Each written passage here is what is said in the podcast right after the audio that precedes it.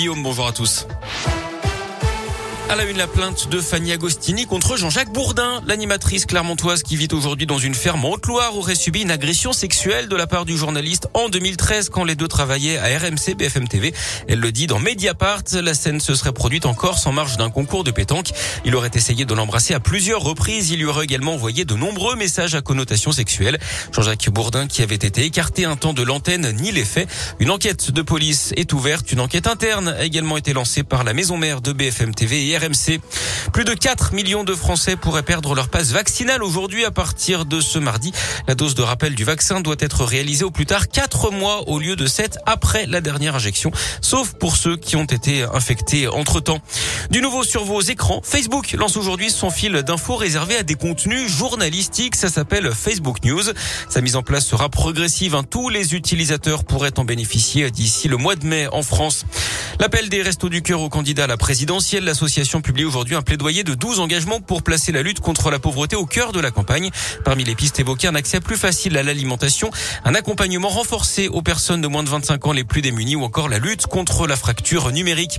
Et puis macabre découverte à Lyon, le corps sans vie d'un homme de 21 ans a été retrouvé dans son appartement monté de la Chana dans le 9e arrondissement près du Cap 6 dimanche soir.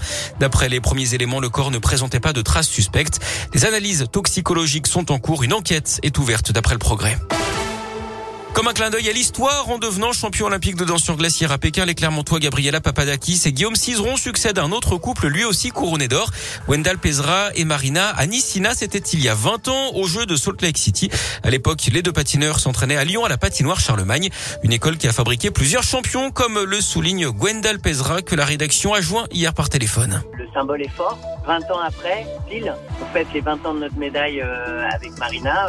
Et effectivement, euh, encore une fois, des patineurs euh, euh, issus de la région Rhône-Alpes, mais c'est pas du tout un hasard, hein, parce que Gabriela et Guillaume se sont entraînés à Lyon avec nous, avec notre entraîneur Muriel Zazoui. Leur entraîneur actuel, leurs entraîneurs actuels, Romain Guénoer et Pat Lozon et Marie-France Dubreuil, se sont entraînés à Lyon avec Muriel Zazoui. Ils étaient sur la même glace que nous.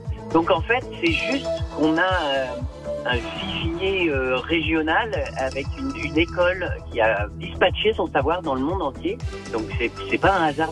D'autres patineurs ont passé par Lyon, Isabelle Dolober, Olivier Schoenfelder et plus récemment Nathalie Péchala et Fabienne Bourza. Les Jeux de Pékin justement avec une nouvelle chance de médaille pour les en biathlon relais masculin ce matin. Quentin Firmaillet sera en quête d'un cinquième podium en cinq courses. Il serait épaulé par l'Indinois Simon Détieux, l'Isérois Emilien Jacquelin et le Jurassien Fabien Claude. Départ à 7h30 ce matin. Et puis la déception pour Tesla 2 en slopestyle. La Française a, terminé seulement septième ce matin.